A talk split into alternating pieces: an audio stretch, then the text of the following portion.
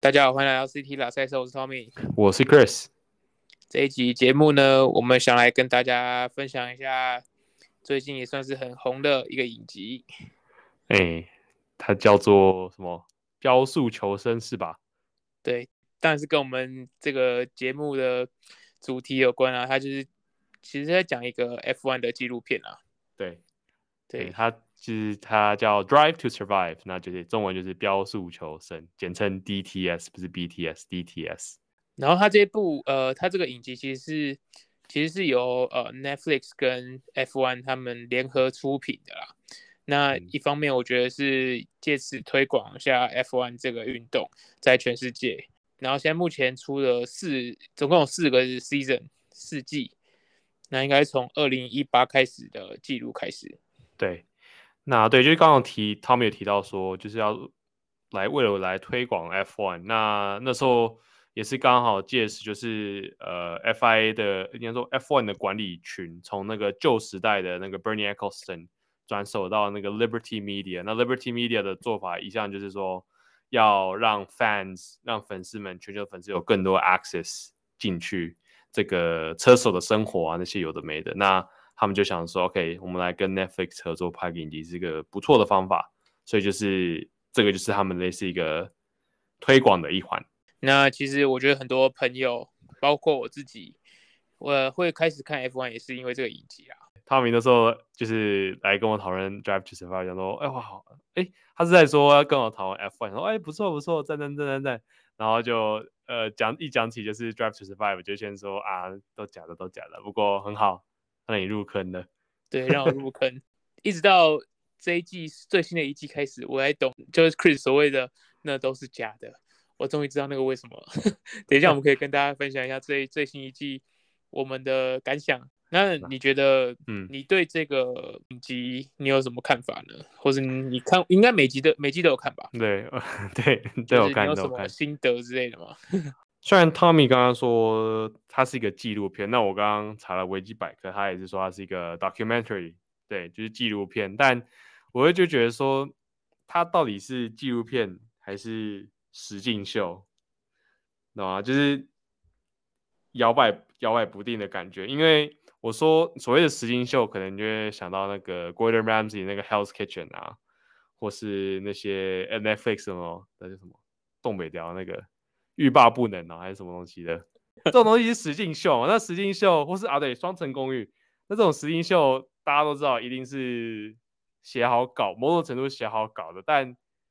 F1 不是，可是他把这个事情塑造成是一个写好的剧本，对他们做这个也是写好剧本没错，因为他就是赛季弄完，然后才去讲。可是很多讲的东西都是一些。呃，不必要的事后的诸葛，就会让我觉得说，到底到底想要怎么样？因为他很很很有很多的篇幅，可能会把一些事情把它弄得很夸张化。像比如说一个很大著名的例子，就是呃，车队兼车手的的关系是什么？像一开始就是那个嘛，Ricciardo 跟 Verstappen 在那个红牛的时候，然后呃，Carlos 跟 Ricardo 也有也有也有一点嘛，然后，嗯、后来是什么？Lando 跟 Carlos，我说是 Carlos，然后现在又 Lando 跟 Ricardo，我感觉就是都围绕着这几个人在。对，我想说的是，同队里面势必是有那个意见，意见不合是一定有的嘛。再加上就是我们之前有说过，如果你是同队啊，你就同一台车子，其实就是这很明显，就是一个很客观的方法方法来看，说哪一个车手比较好是没错，但。他们自己也很常说，这很多事情都只是都在赛道上。其实私底下，如果他没有角逐冠军，像比如说像那时候 Rosberg 跟 Hamilton 那时候那样子，其实他们都不会就是说一直就是互 diss 来 diss 去的。像这一季就有一个是什么？对，就是 Lando 跟 Daniel，他们好像就是在意见好像不合，然后就是背景播一些很听起来不太妙的背景音乐，就让他们觉得说哇，他们是关系不太好。我就觉得 真的不用这样子啦。但我觉得，我想针对你前面讲的这个，嗯、他说他的定位应该还是在纪录片啊，因为我我想说，你刚刚说实境秀，其实实境秀他们是有个脚本的，嗯、那其实他是整，他是针对整季，然后他们去去做的跟拍记录，但我觉得他们是刻意把它做，就是不不是真实不是事实的剪接，就是他们用利用很多剪接。我们后来才知道，他有一些是，比如说别场的那个 Team Radio，然后去移植到这一这一集的节目内容中，然后塑造成就是可能在对骂啊，或是有一些对立的情况发生，那其实都不是真的。所以我觉得他们可能是说为了戏剧的张力嘛，然后而去做一些不是那么正确的剪接。那可能这也是就是你真的有在看 F1 的车迷，就是他比较为人诟病的一点。为什么可以把它移花接木，或是把事实扭曲成这样？就他这个这种移花接木的手法，他在前几期就是非常，我觉得蛮夸张的。那一方面可能是因为是刚。开始拍，所以他们并没有就是完整的，比如说体系来说捕捉一些 B-roll 的画面，那些有的没的。像我就记得很印象，我记得前几季他就是可能在讲某个 A 站的赛赛的那个比赛，然后他起跑的画面是放 B 站的起跑画面，那个照片呐、啊，起跑灯就很明显就不是那个站的，就会觉得说可以可以用心一点嘛，或是或是说。他只是为了，我觉得他只是为了画面漂亮。我觉得啦，就是你最后，或是他刚好素材是，对，是只有那那几个素材。最最新的一季，你就看到奇怪什么，好像是旗袍每个画面都一样。不过这个这个也会回到说，就是他们并不是呃，因为又因为又因为疫情啊，所以其实他们二零二零年那个赛季就拍的弹性比较差了点，因为他们就是。呃，那时候在 paddock 里面，他们一定要就是里面只是车队的人员，所以他们拍摄人员其实每个比赛他只能跟着一个车队去拍，所以其实拍摄上是有非常大的困难的，这个是可以非常理解。当然是有看赛事就听出来，哦，这是哪一哪一个哪一个转播员的声音，但他可能就是把名字标错，或是 对，或者是哦，这是什么人 A，然后。呃，可能是把一个前四次的世界冠军，然后这是什么 Man One、Man Two，至少给他一点尊重吧，把把他的名字标出来吧，那种那种感觉，就会觉得说你到底 Man One、Man Two，对对对，就是我记得就是 Pro Alan Prost 吧，他就是前任那个雷诺的那个高最高级顾问，然后他就捕捉到他的对话的画面，跟应该是跟 Cyril 吧，Cyril 对话画面，然后就是 Cyril 名字有标出来，因为 Cyril 很常出去，可是他就是。那个 Prost 好像就变 Man One，就觉得哇，给点尊重吧，他好歹也是世界冠军。我觉得这点可能，我我只能说他们可能是为了这个真是戏剧的效果啊。那有些这么考究的地方，可能就是真的是我们有在研究车迷或是怎么样的人才会去注意到很多细节。对，但他但这点确实他们是可以再加强一些的。嗯。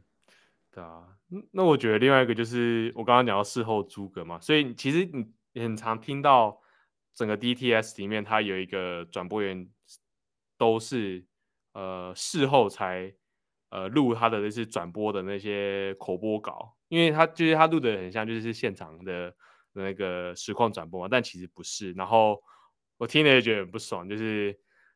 就是没有，那时候明明就没有那么夸张，为什么你要把它形成形容的那么夸张的那种感觉？就是为了要制造说谁跟谁谁间的对立啊、他跑比较前面，他跑比较后面，然后就是讲的很一一副很衰的话，就觉得好好不爽哦，那种感觉。而且我记得我就是看完然后跟你讨论的时候，可能就是刚好看比赛，然后就哎觉得 Daniel Ricardo 这个车手不错。我记得那时候我看完第一季而已。然后说哇，那他是跟那个 Max 真的是很不好，然后在在他们导致他们要转队什么，后面真仔细去呃大概是了解一下，就是整个背景什么，才发现根本不是这么一回事。对啊，就是回归到就同一个车队，你就是会想要争谁是第一车手、第二车手，那这个私底下一定会发生什么事情。但我觉得很多都是开赛车就是他们工作，所以就是他是工作上表现出来的样子。那试一下。大家试一下，工作结束后试一下的样子就是另外一个样子，所以他们其实跟真的不是，就是一天到晚就是哦，我要拿世界冠军啊，我要赢 Max 或什么之类的。试一下，其实他们算是可以有交情。我们就看比较年轻那一群，就是那个 Albon、George，还有那个 Charles，还有 Lando，对啊，他们就是场上也是从从十岁就开始一起比卡丁车了，对啊，你看他们场上也是 diss 来 diss 去啊，那个那个那个那个 fucking William 在冲冲啥，就是也会这样 diss，可是。私底下就是是 OK 的嘛，就会一起去打高尔夫球，一起打电动或什么之类的，对啊，所以好，我但我必须说，确实他真的带进很多 F1 的粉丝，我觉得这是呃当时呃 F1 会管理阶层会换的一个很大的原因，就是因为呃每年的收视人数好像一直递减，一直递减。那确实 Netflix 有带了带进了很多粉丝进来，就发现。我 IG 上的朋友，哎，怎么开始在线动分享 F1 的？或是哎，有人买那个呃麦拉伦的 F1 的乐高，哎，就是开始真的有效果，越来越多人来看的。然后我觉得他不错的一个就是，就是我们喜欢，比如说我们追明星或是追运动选手，我们都很想，我们都很想知道他私底下是什么样的一个人嘛。那我觉得 Netflix 这个 Drive to Survive 有让我们看到这一点。我觉得，而且我觉得他比起那个。一些官方车队官方拍的一些影片，像比如说 McLaren 就是那个 Unboxed 嘛，那些影片，因为那些都还是在算是在比赛赛道上。那 Netflix 有给我们看到很多，就是比如说第一季就很多 Ricardo 的画面嘛，或是呃后面就有些 Bottas，是比较一些心路历程的感觉这种画面，我就觉得真的是蛮不错的。比赛之外，我觉得我还蛮喜欢看到，就是他们有对车队啊，或是车手的。背景刻画，然后来做一个描述。那像是车队的话，就是他其实花很多篇幅在讲哈斯，然后、嗯、对吧？从应该从第，我觉得每一季都有。对对，每一季都有。那不止，其实不止哈斯啊，就是他们可能是很可能像宾士啊、红牛这种前段班车队，大家都已经很熟悉他们。我觉得反而他很刻画很多中中后游车队，嗯、然后让。车迷反而去可以更了解他们，像 Haas 啊，然后之前的 Force India，然后或是那个 Williams，嗯，我觉得看完以后就让我对这些车队又更深一层的理解。然后像你刚刚提到的，他们有对车手的，就是去跟拍车手，嗯，像 Daniel Ricciardo，然后 Carlos Sainz，然后 Leclerc，然后什么 Gasly，嗯，然后甚至这一季的，我觉得 Yuki Tsunoda，就是他整个拍起来，就是你会。好像更了解呃这个车手一点，因为你就就是 off track，你就是从、嗯、从他这个人去理解他，不是从他当车就是在赛道上的人的的人设这样子。对，像我觉得第四季的，我觉得对我而言一个很大的 highlight 就是他跟拍 Yuki，就是 Yuki Tsunoda，就是他真的好屁孩哦。呃，对，大家可以去看那个，真的很好笑。但就是对，就是我觉得哦，就觉得这个人其实蛮有趣的。就是哦，为什么他赛季可以一直？为什么他那么凶？因为可能就是 Will Buxton 他是所说，就是他英文都是来到这个欧洲跟那些工程师学的，就跟各种各种脏话，所以你可以比较知道说他的脉络来来自的脉络是什么这样子。我就觉得。那就让这个运动更有趣了吧？我觉得，所以我这这些其实我是这是我算是喜欢 DTS 当中比较喜欢的一点，就在短短一集你可以看到他的成长，我觉得这也是他有拍出他这一集的精髓啊。对对对对，那集我觉得蛮蛮好看的，他觉得他那集是跟那个嘛，跟那个 Ocon Ocon 这个做一个对比。那其实他，我觉得多多少少，虽然我们刚刚讲的那几个车手，其实。基本上，我记得每一个车手他们都有去跟拍一下，然后了解一下他们的生活，或是他们的愿景、他们的 vision，对，对，或是他们从什么样的地方崛起，嗯，然后让他们可以爬到这个现在这个 F1 车手的位置，或是他们现在自己的 struggle，觉得他们，我觉得这一点是拍的不错的地方啦。但我觉得就是就是止于这边啦，我觉得。对啊，因为其实我们刚刚知道，就是这些过度夸张的戏剧效果，或是移花接木这些事情，其实并不只是我们，就是一些呃 F1 粉丝老班底之外啦。其实很多呃车手或是一些车手车队管理阶层，当然除了 Christian Horner 之外啦，都对这个都蛮 蛮感冒的感觉。像比如说，就是我们之前有讲到，就 Max Verstappen，其实对整个第四季。你没有看到，你会看到 Max Verstappen 很多有很多旁白的他讲的话出现，但我记得是真的是完全没有他被访问的影片嘛，因为他就是直接就是说哦，这一季我就是不想要被访问，这样子，就是不想接受 Netflix 的跟拍或怎么样。如果大家看第四季这一整季也都没有 Kimi 跟 F 几乎没有 Alfa Romeo 的画面。那也有也有听说，呃，是 Kimi 本人就是不太想要接受他们这样的的跟拍，然后受访。嗯，我觉得这有点就是怎么讲，一个美方跟欧方两两，因为现在他们的 F1 的 owner 是美美美国嘛，美国的一个算是集团，但 F1 一直以来都是一个算是偏欧洲的运动，所以我觉得有点就是两个意识形态在拉扯嘛，就是美国就是想要什么都是可以呃给大家看的，但呃，F1 感觉还是有一个小矜持，就是我们就是呃那个赛车界的最最顶的顶点，我们就是一个 ex exclusive 的一个一个地方。对，但我觉得呃初期就我们就我们看到第一季其实根本就没有前面几个大车队的 Ricardo 之外啦，就是法拉利或是宾士的采访。但其实后面后续像第四季很明显就是有很多 Lewis 的采访，所以这个想法上的拉扯事实上是有。慢慢渗进去，然后转而有接受嘛。像比如说，Nico Hulkenberg 就有说到说，哎，呃，他前几季有被有被 feature 到嘛。那他即使在上一季，呃，跟这一季他都没有在，他都不是正式赛赛车手，他都是那个储备车手嘛。但他说他去年呃去 Austin 的时候，是他遇过最多人要跟他自拍或是要签名的时候，即使他不是一个正式的 driver，所以他觉得 Netflix 这个还不错，就是。有些过度 dramatic 没错，但我觉得他他 Hulkenberg 自己觉得是一个不错的东西，对就像 Daniel，他跟 Daniel Ricciardo 在那个哎，应该是那个 Renault 嗯红队的时候，他那句 Nico Hulkenberg Hulkenberg，然后我们他对他都没跑两年了，我们都还 都可以记得这这句话，没错，这个人就被我们。刻在脑海里，这样没错。好，但我再讲，我再我再抱怨一个，做一个东西哈，就是呃，大家如果去看第二季的第一集的片头啊，呃、有个画面就是那时候 Pierre Gasly 跟 Max Verstappen 去东京街跑的画面，然后嗯，他们跑的车子啊，明明就是那个我们最近的 V 六引擎啊，可是。他们把那个 V 六引擎声音上了一个 V 八引擎的声音，我第一次我看到第一个时间觉得我的妈，就是啊、哦，不用这样子啦，那种感觉。但我觉得这一点是真的，只有你你这种程度的人听得出来，因为我根本是听不出来的。啊，确实啊，确实啊，确实就是 V 八引擎听起来比较新。不过我我看到就觉得啊，对，所以我觉得这可以带到我们下一个讨论，就是其实。Drive to Survive, Drive to Survive 是一个非常好的一个新粉丝，我是不知道 F1 粉丝的人的一个新粉入坑引路人。但我觉得引入完之后，我觉得你可以算是弃掉它了，因为你正式进去了，那你看的比赛其实也用自己的方法去理解这个 sport，对你的 DTS 已经没有什么用处了嘛。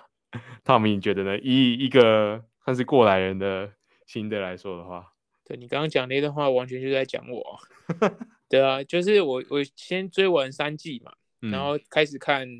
呃上一季的比赛，慢慢建立起对 F1 的知识，或是一些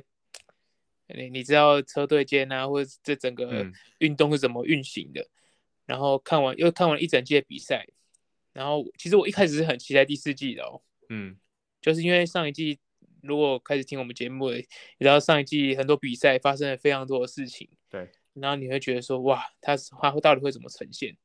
那看完以后，看完第四集以后，就觉得有点，就是有点觉得你怎么把它拍成这样？就是有点说，哎，这边该讲的地方你没有拍出来，然后你去，呃，硬要做一个，比如说谁跟谁的对立啊。但是如果以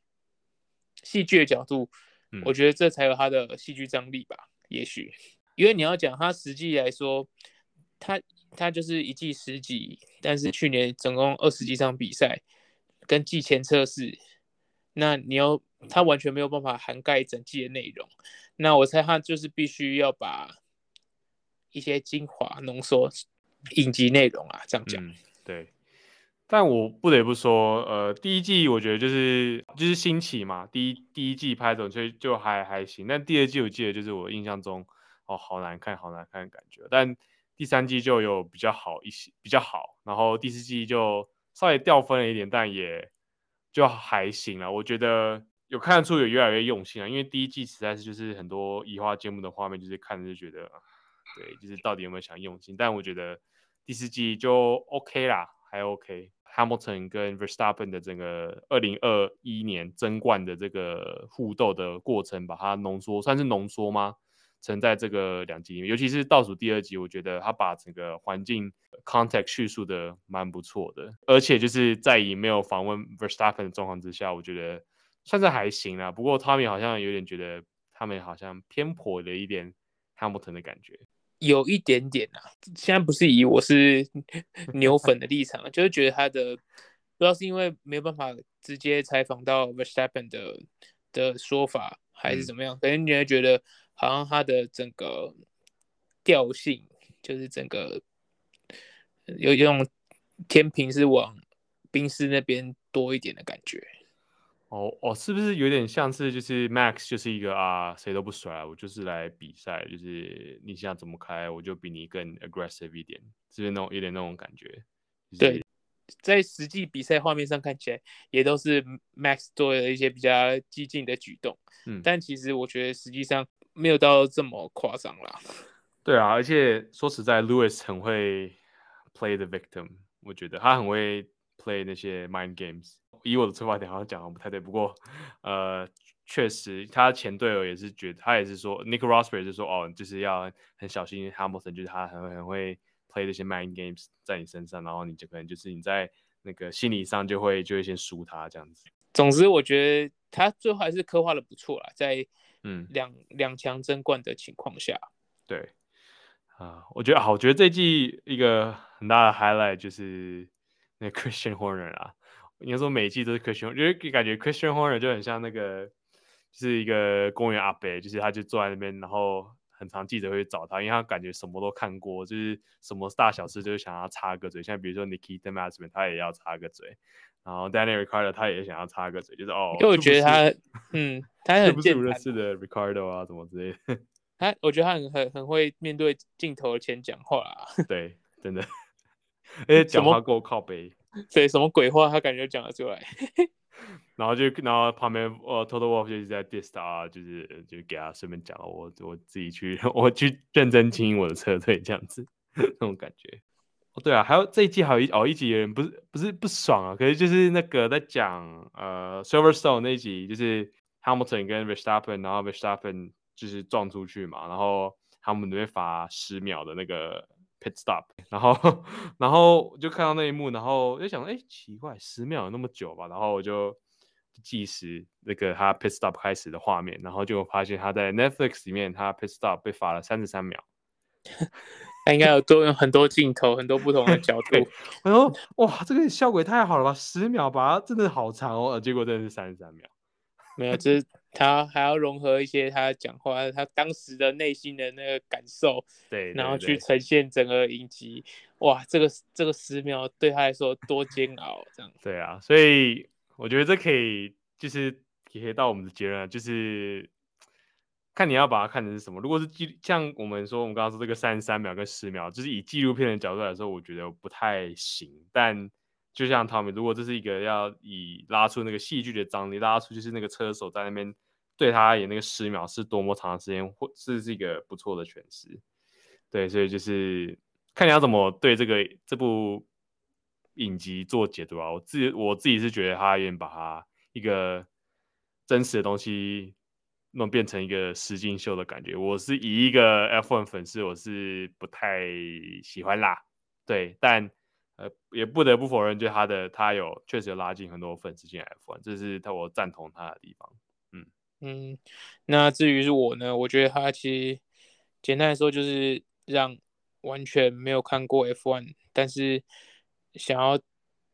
入门的最好的选择之一，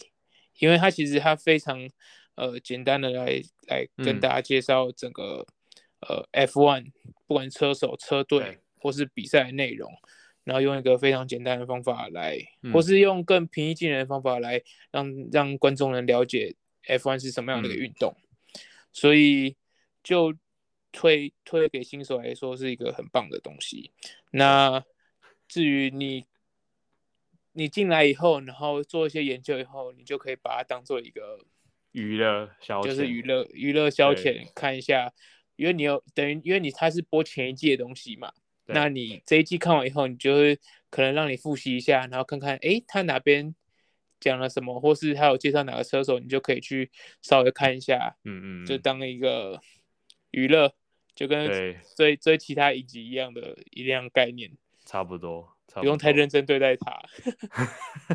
对不起，对我我太认真了，我真的是从第一季开始一直在检讨他。好啦好啦，但对我觉得娱乐，然后对我刚刚说的，好，我不要我，对不起，我变成变成一个 Chris 黑特 DTS 大会了。不过 那看完呢 DTS 之后呢，你想认真理解 F1？就继续听我们的 podcast 喽，欢迎欢迎欢迎！就是如果他继续出，我我觉得我还是会继续看啊，嗯、因为其实他真的是会让你回回忆，当当然是回忆一些前一季的内容，你就觉得哇，很棒，尤其是一个很精彩的赛季过后。哦，确实啊，你这样讲，我记得我看完这一季就看到哦，看到那个 Ricardo 赢意大利那一站，就是觉得 Oh my God，真的是。我还就还记得，就是他过那一弯就觉得哦，拜托不要不要不要破胎，拜托不要破胎，然后就就就过了，对，对啊，就是一些经典画面会让你重新重温。好啦，对，给过给过给过，所以我们没有这没有接叶配啦，也接不到了，总归我们推啦，我们推推啦推啦，就对啊，但是不要太认真，对，不要太认真，会像像我一样。那我们的分享应该也到这里差不多，下次见，下一场下一场比赛见，下一场比赛见，对，下一季 DTS 见，下一季 DTS 嘛，没错，下一季 DTS 见，对，好啦，那就这样子喽，嗯，去啦，拜拜。拜。